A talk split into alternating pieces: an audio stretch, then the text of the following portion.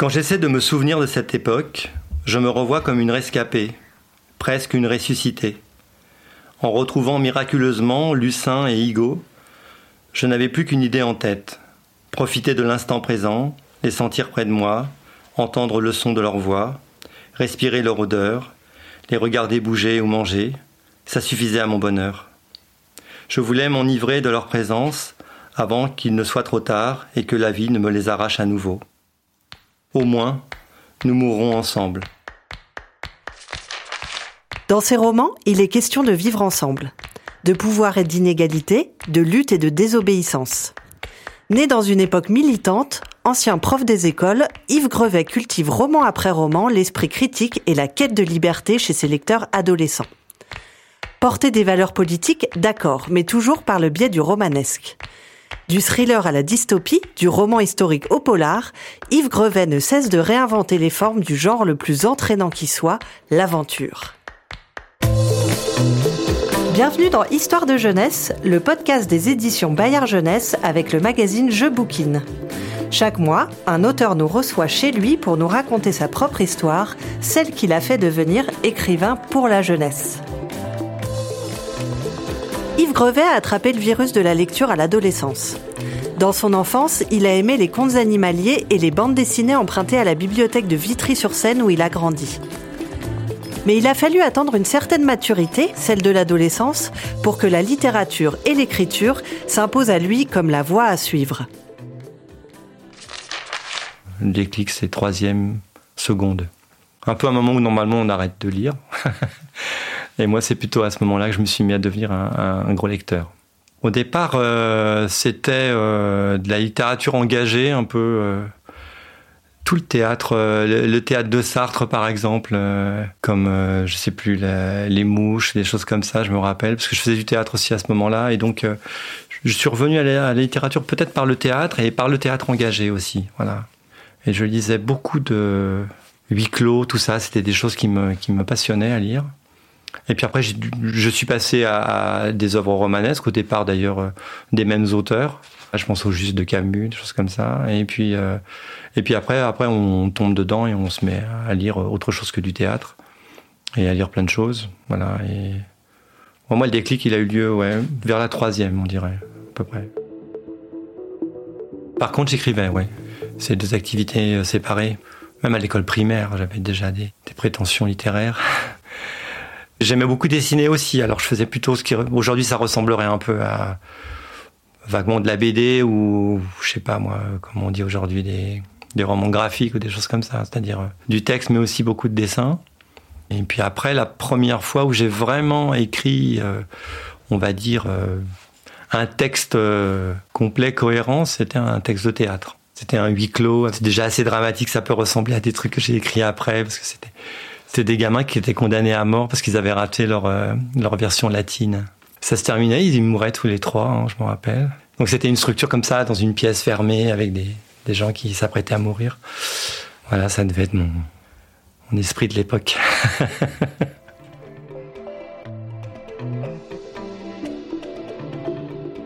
oui, enfant, je me racontais des histoires, euh, beaucoup, voilà, je pas comme plein d'enfants le font. Euh, voilà, on se met devant le miroir, euh, on imagine qu'on est je sais pas qui, euh, Tarzan, Superman, ou je sais pas quoi, qu'on a été abandonné dans une forêt, voilà, qu'on doit ramper pour aller chercher un bout de pain, des choses comme ça. Voilà, c'est ça quoi. Et puis après, en grandissant, voilà, euh, ouais, moi l'adolescence, après j'avais essayé d'écrire des petits romans policiers aussi, parce que ouais, je lisais quand même du roman policier un peu. Ça, ça a toujours duré. Les Agatha Christie, par exemple, j'ai avalé ça euh, pendant ma période collège avant de, m'y remettre sérieusement. Je lisais quand même. Ma mère lisait pas mal de, enfin, lisait un peu de ce genre de, de romans.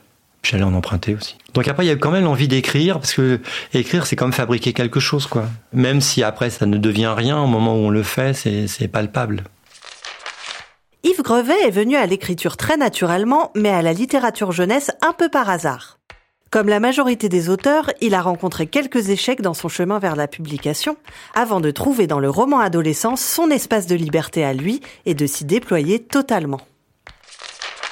Première fois où j'ai essayé de vraiment de publier un bouquin, je devais avoir 23, 24 ans. J'avais vécu deux ans à l'étranger. J'étais revenu, j'avais écrit un roman pendant que j'étais parti à l'étranger. J'avais fini un vrai roman. J'étais très fier de moi, tout ça. J'ai commencé à le faire lire à des amis et puis certains m'ont encouragé à essayer de le publier. Donc j'ai, là, c'était en adulte. Donc moi, j'ai envoyé à plein d'éditeurs et puis aujourd'hui, je dirais naturellement, personne n'en a voulu.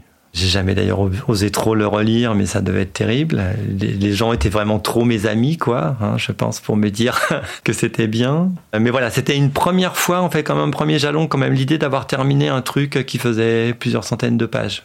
Mais après, ça m'avait, euh, ça m'avait quand même un peu blessé quelque part, et, euh, j'ai renoncé pendant près de dix ans après à essayer de publier un peu comme si je m'étais dit voilà t'as as rêvé quoi. Voilà euh, tes petits trucs dans ton coin ça sera jamais des histoires enfin qui intéresseront d'autres personnes.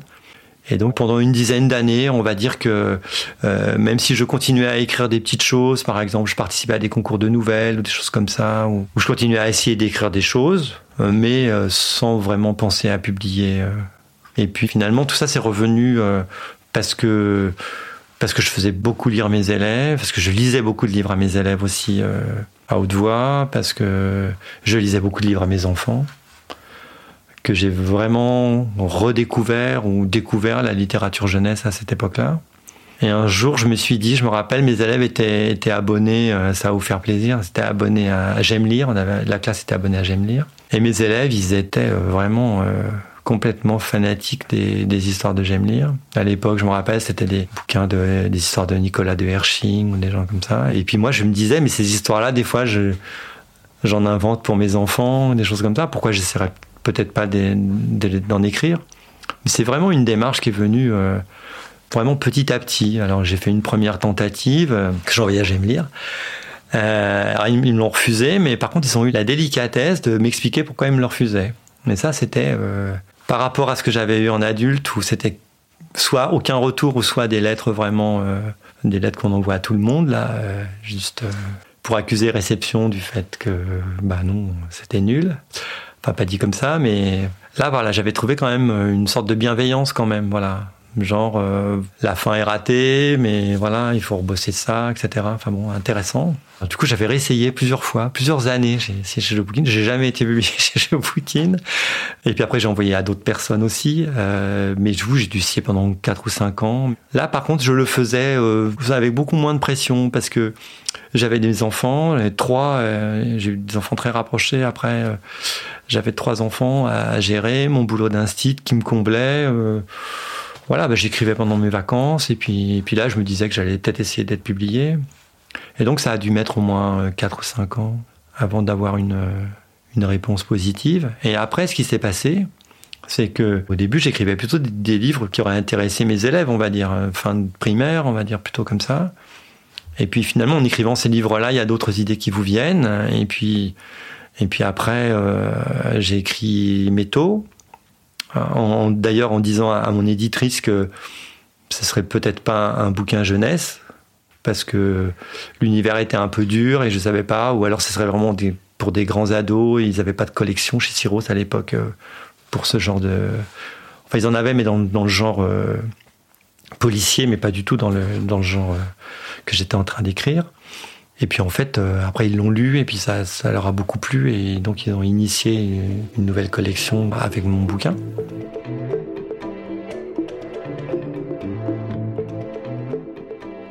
Maintenant, je trouvais qu'on n'avait pas trop de limites finalement en écrivant en ado. On peut raconter ce qu'on veut. On peut décrire, euh, enfin, on peut raconter des tas de scènes, euh, même des scènes très violentes. Tout dépend comment on les raconte. Si on les raconte hors champ, si on les raconte, euh, on peut tout raconter. En fait, après, c'est la manière dont on va s'y prendre. Et comme moi, je suis pas non plus tellement quelqu'un qui aime le trash, l'hémoglobine, trucs comme ça. Finalement, moi, je, je, je me censure pas quand j'écris pour les ados. Donc c'est un peu comme ça que je me suis installé dans ce créneau-là, on pourrait dire. Parce que j'aborde tout, tout, ce qui m'intéresse dans la vie. Donc par exemple les problématiques, euh, euh, je sais pas moi, de d'héritage, hein, euh, qu'est-ce que nos parents nous transmettent, ou voilà comment on se construit par rapport à eux ou contre eux, enfin aussi des problèmes sociétaux comme, euh, je sais pas moi, euh, l'écologie ou, ou, des, problèmes politiques. Voilà, par exemple, euh, moi la politique m'intéresse beaucoup. comment est-ce qu'on fait pour vivre ensemble Voilà, des choses comme ça. Donc ça, c'est des choses qui, qui, qui, font partie de, de, de ce qui m'intéresse beaucoup. Et donc, bah, on peut très bien, par exemple, quand, vous, quand j'écris Métaux, Métaux, c'est un livre, euh, d'abord un livre d'aventure, mais c'est un livre qui est très politique, qui réfléchit beaucoup au pouvoir. Euh, qu'est-ce qu'on fait quand on a le pouvoir? Parce que c'est des gamins qui vont se retrouver d'un seul coup avec le pouvoir et qui ne savent pas trop quoi en faire et qui ont tendance à reproduire des choses que pourtant ils détestaient, etc. Donc euh, voilà, toutes ces réflexions-là finalement qui sont des réflexions d'adultes, mais qui sont, à mon avis, aussi des réflexions universelles. On peut les mettre dans des livres pour ados. Des grandes interrogations universelles sur la vie et la mort, il est question dans les romans d'Yves Grevet. Dès la parution de sa trilogie culte, Métaux, il impose une plume percutante, visuelle et implacable, propice à l'écriture du drame. C'est vrai que j'ai écrit peu de choses qui étaient drôles. Faut que je me force pour écrire des choses. J'arrive à écrire des trucs légers, mais c'est vraiment quand je me fixe l'idée que je vais faire un truc léger. J'ai fait deux ou trois petits bouquins euh, avec un peu de légèreté dedans, mais c'est vrai que Pourtant, dans la vie, je suis quelqu'un d'assez optimiste. Euh, il n'empêche que je suis plutôt tiré vers des choses un peu, un peu dramatiques. Aussi parce que, je sais pas, pour moi, c'est plus intéressant. Enfin, c'est plus, plus intense, quoi. Il y avoir une, idée comme ça aussi derrière. Après, euh, voilà, je n'ai pas de traumatisme particulier qui pourrait expliquer ça. Mais j'étais fasciné. Quand j'étais petit, par exemple, on habitait près d'un immense cimetière. L'ancien cimetière de Vitry, là, on était au-dessus. Et euh, par exemple, je passais beaucoup de temps dans le cimetière tout seul à me promener, à, rêver en regardant les tombes, euh, surtout regardant les vieilles photos, des photos d'enfants morts, des photos de aussi des photos de gens qui étaient morts à la guerre là avec des, médailles, tout ça. Bon, je vais quand même un peu tas d'esprit un peu bizarre en fait, on va dire. Aujourd'hui, euh, je sais pas, mes parents ils prenaient ça très bien. Ça, ça a jamais été euh, mon côté un peu original entre guillemets, on va dire. Euh, gamin solitaire aussi, hein, il parlait tout seul, tout ça, ça n'a jamais inquiété mes parents. Heureusement. Aujourd'hui, on m'aurait peut-être emmené chez le psy, mais finalement, euh, non, non, ça c'est. Puis j'avais des amis quand même, j'étais pas que solitaire non plus. Mais c'est vrai que j'ai toujours apprécié euh, une certaine solitude, pouvoir faire mes petits trucs dans mon coin, construire mes, mes, cabanes dans ma chambre. voilà, voilà j'étais un enfant un peu comme ça, de toute façon. Et après, c'est un peu ce que je dis quand je rencontre des, des gamins. Je leur dis, euh, finalement, quand on est écrivain, c'est un peu ça aussi, quoi. On se crée un monde et puis après, simplement, bah, on l'écrit pour le partager avec d'autres. Mais c'est un peu les démarches qu'on a quand on est enfant et qu'on trace un truc dans la cour et qu'on dit là, c'est ma chambre, là, c'est la chambre de ma mère, là, c'est etc. Quoi. Donc, euh, finalement, c'est un peu ça qu'on cultive. Euh, je sais pas, l'enfance, et puis qui, qui après, bah, soit qu'on continue à, à exploiter plus tard, ou soit qu'on abandonne, un peu comme tous les enfants qui dessinent quand ils sont petits, et puis qui brutalement disent qu'ils ne savent pas dessiner, quoi. Alors qu'ils faisaient des choses merveilleuses euh, quand ils étaient en, à la maternelle ou un peu plus vieux.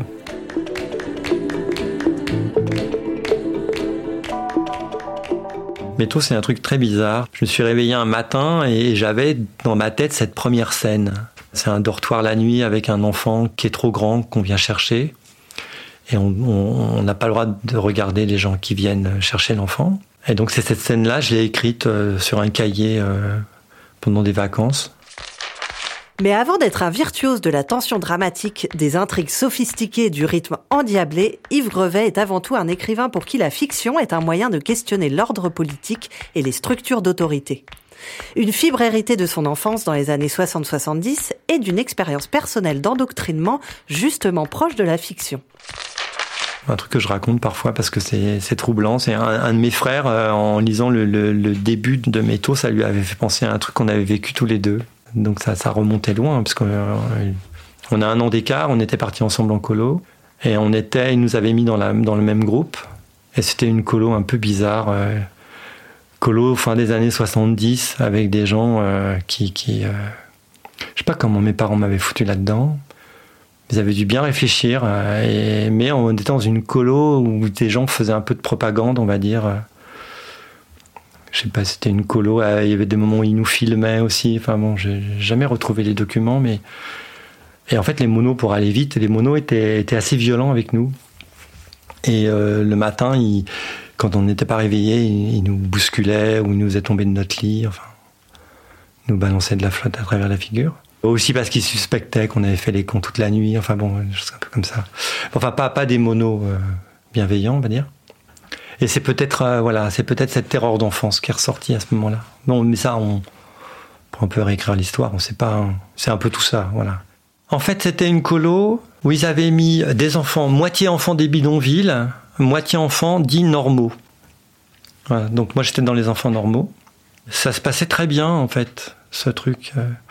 Euh. Cette colo, euh, la mixité, euh, c'était, il n'y avait pas eu de, il n'y avait pas eu d'histoire particulière, voilà. Moi, j'avais appris pas mal de gros mots, des choses comme ça, mais enfin bon, c'était plutôt joyeux.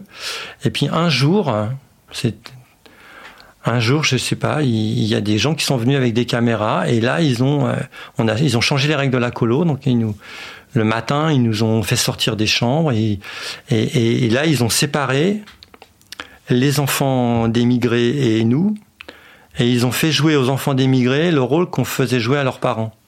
Ça veut dire que les filles, elles devaient euh, nettoyer euh, les, les chambres.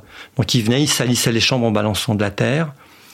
Euh, il, bah, il faisait les lits, tout ça, et puis les filles, elles devaient faire les, les boniches, entre guillemets. Puis les gars, on leur faisait transporter des briques d'un endroit à un autre en plein soleil, là, parce que leur père bossait sur les chantiers, donc c'était normal de faire ça. Et ils prenaient les, les, enfants normaux, entre guillemets, en train de pleurer, quoi. Et puis après, ils nous avaient fait une AG en nous expliquant que bah, c'était ça qu'on vivait tous les jours et qu'on devait se sentir coupable de passer devant un chantier en, suçant un esquimau. Bah, des trucs un peu comme ça. Oui, donc pas vraiment la subtilité qu'on pourrait attendre euh, d'adultes. Une sorte d'endoctrinement, on va dire, un peu, un peu basique. Je sais pas d'où ils sortaient, ces gens-là. Nous, on n'avait rien raconté, en fait, en, rentrant, spécialement de, de, ça. Et puis, petit à petit, quand même, euh, mes parents ont appris qu'il y avait eu euh, des parents qui s'étaient quand même inquiétés de ce qui s'était passé. Et du coup, après, on en avait raconté un peu à mes parents. Mais sur le coup, bah, ça nous avait quand même bien traumatisé cette histoire. Mais ça avait duré 15 jours. C'était vraiment. Euh... J'aimerais bien savoir ce qu'ils ont fait du film, en fait. c'est un truc un peu étrange. Enfin, c'est vraiment une expérimentation post-68 hard, en fait, on va dire. Euh. Ouais, avec des militants d'extrême gauche très durs, comme il pouvait y en avoir, quoi. Mais ça arrive, hein. Je m'en suis remis.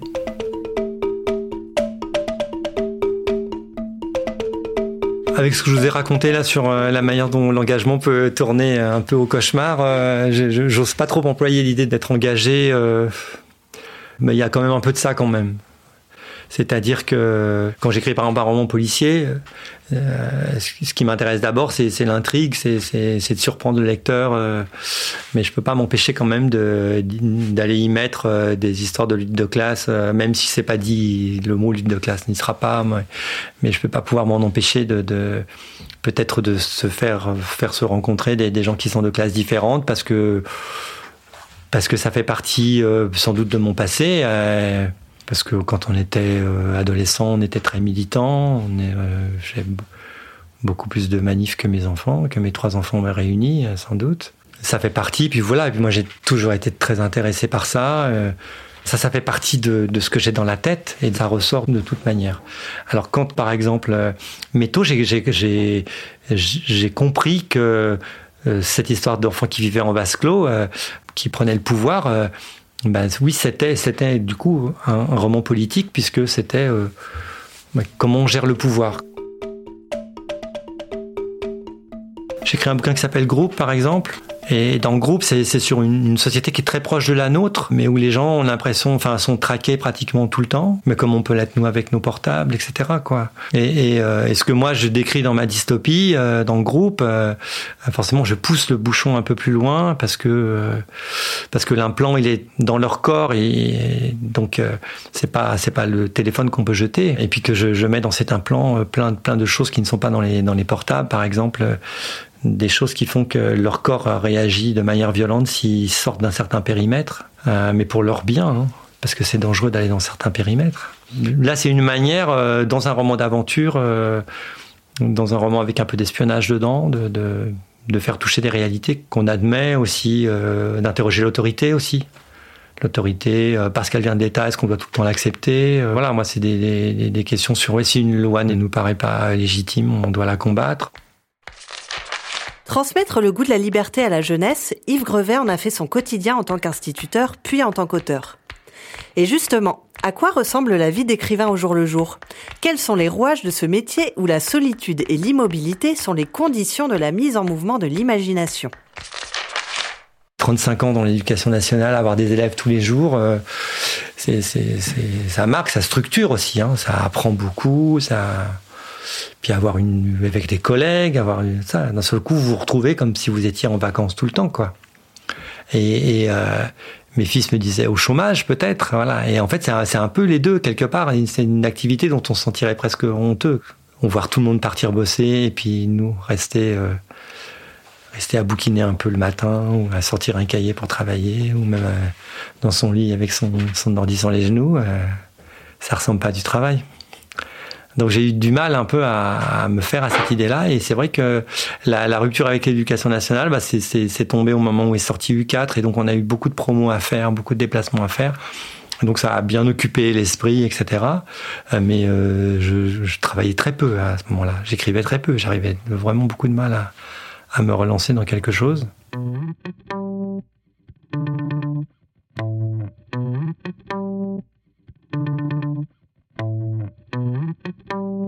Écrire, euh, oui, on cherche un peu, voilà, c'est un peu comme quand on veut faire une promenade et qu'on ne sait pas où on va, quoi. Avant de trouver son chemin, bah ouais, parfois on, fait demi-tour, euh, voilà, et puis parfois on découvre un truc qu'on n'avait pas prévu. Voilà, c'est un peu ça aussi, hein, le cheminement.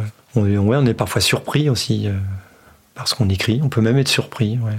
Je sais qu'il y a des, écrivains qui disent que c'est pas vrai, mais, mais moi j'ai déjà été surpris euh, par le, au bout de quelques jours en me disant bah non, ouais, mon, histoire elle part pas du tout comme j'avais prévu. Mais si c'est ce qui me plaît, si c'est ce qui me plaît à écrire, bah continuons.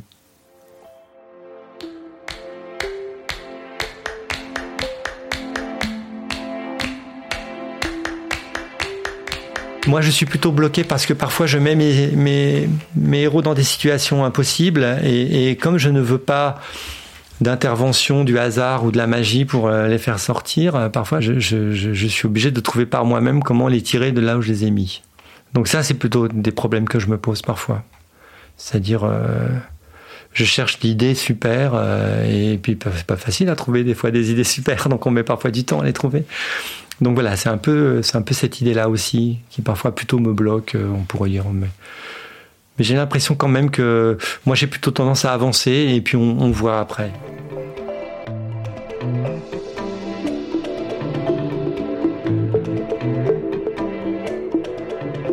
Commence toujours les livres à la main en fait, à l'ancienne, hein, parce que bon, moi je suis d'une génération qui n'a pas connu l'ordinateur à la maison, hein, donc euh, j'ai le premier livre que j'ai écrit, c'était sur des premiers textes que j'ai écrit, c'était sur des cahiers, donc j'ai tendance à chercher plutôt euh, à, l'écrit. Mais comme je vous le disais, les, idées de roman, elles, viennent avant que je commence un bouquin. C'est-à-dire, euh, je suis en train d'écrire et puis d'un seul coup, j'ai une idée qui me vient ou voilà, en me promenant, j'ai une idée, je me dis ça, ça pourrait peut-être faire un roman. Du coup, j'écris tout. J'ai des cahiers sur lesquels j'écris tout. Et puis après, quand, euh, quand j'ai terminé un roman et que j'ai envie de me remettre, euh, bah, je regarde un peu quelles sont les idées qui ont émergé euh, les derniers temps. Et puis parfois, il y en a une qui m'accroche et là, je, me, je démarre. Et souvent, là, je démarre forcément avec rien, juste le, la petite graine de départ qui peut être des fois ouais une photo par exemple ça m'est arrivé des fois en regardant une photo ou ça peut être ça, peut être une ambiance un lieu ça peut être une phrase, un dialogue, je sais pas, une scène, comme, comme pour Métaux, comme pour d'autres. Et, donc après, il faut un peu chercher euh, le, démarrage. C'est un peu, euh, je commence à écrire quelque chose et, souvent ce, premier brouillon, c'est pas du tout ce que sera le livre. Et, une fois que j'ai commencé un peu à démarrer quelque chose, on va dire, il me faut quelques jours. Euh, après, je, je, commence à taper sur l'ordi, ce qui me paraît être bien. Et la plupart du temps, après, L'ordi pourrait me suffire. Chaque matin, en lisant ce que j'ai fait la veille, je peux avancer. Sauf qu'il y a des moments où on ne sait plus où on va, où on se demande si on abandonne cette idée ou si on la garde. Et, là, c'est pareil, je repars à la main, en fait, la plupart du temps. Je, tire tout ce que j'ai écrit et, je redéconstruis ou je reconstruis ou je refais autre chose. Et donc, je passe, fais beaucoup d'aller-retour, en fait, entre l'écriture manuelle et l'écriture sur l'ordi. Jamais de plan. Ce que j'ai besoin de savoir euh, absolument, c'est qui raconte mon histoire. Mais une fois que je sais comment je vais raconter mon histoire, après, je, je, me laisse aller euh, à écrire et à avancer, quitte à, à certains moments à enlever, à déconstruire, à recommencer, à repartir à un autre endroit. Pour finir, écoutons ce qu'Yves Grevet conseille aux aspirants écrivains. Le seul vrai conseil, c'est d'écrire. C'est d'être pratiqué. Ça paraît tellement évident quand on le dit, euh, on devient musicien en travaillant son, son, instrument tous les jours, on devient peintre ou dessinateur en dessinant tous les jours, euh, bah on devient écrivain en écrivant tous les jours, enfin tous les jours, ou enfin le plus possible, en essayant de finir des choses. Pas faire comme moi, essayer de, de peut-être d'écrire des nouvelles au début, plutôt que d'essayer de faire des, des, romans fleuves. Et puis, euh, puis voilà, et écrire, bah, c'est la, première chose. Et puis alors après, il y aurait peut-être une deuxième petite chose aussi, c'est euh, pas avoir peur de, de, de se montrer différent. Parce que faut pas avoir peur de raconter des histoires qui, euh, qui interrogent dans Métaux, par exemple, ou dans Nox, ou dans d'autres trucs que j'ai pu écrire, il y a des scènes qui sont parfois assez traumatisantes. On se demande, enfin, moi, mes proches, par exemple, mes parents, pour citer que, ma mère se demande pourquoi j'ai des idées aussi horribles dans ma tête. Hein, voilà, c'est ça aussi. Et, et, ces idées horribles, elles viennent de quelque part. Et si elles servent le roman, et si elles permettent de d'avoir une image un peu dérangeante, mais un peu choc, mais qui permet quand même de faire passer quelque chose derrière, bah, faut pas avoir peur aussi de, de, de, de, ce qui peut sortir de notre, de notre cerveau. Voilà, après, je ne dis pas qu'il faut écrire que des trucs horribles, bien entendu, hein, mais, euh, mais que ce soit, euh, oui, c'est pas spécialement des choses horribles, mais même des choses qui peuvent être un peu décalées, un peu différentes. Une sorte, euh, oui, de ce qu'on pourrait appeler de. Oui, d'originalité, mais qui peut parfois être un peu dérangeante quelque part. En fait, il faut pas avoir peur de. Si c'est ce qu'on a dans la tête, voilà. Voilà, euh, comme le, le, gamin qui allait passer son, mercredi après-midi à aller regarder des tombes. Euh, bah, c'est pas, on faut pas l'encourager non plus. Mais je veux dire, c'est pas, euh, voilà, c'est pas, pas tellement grave. Ça peut après faire germer quelque chose.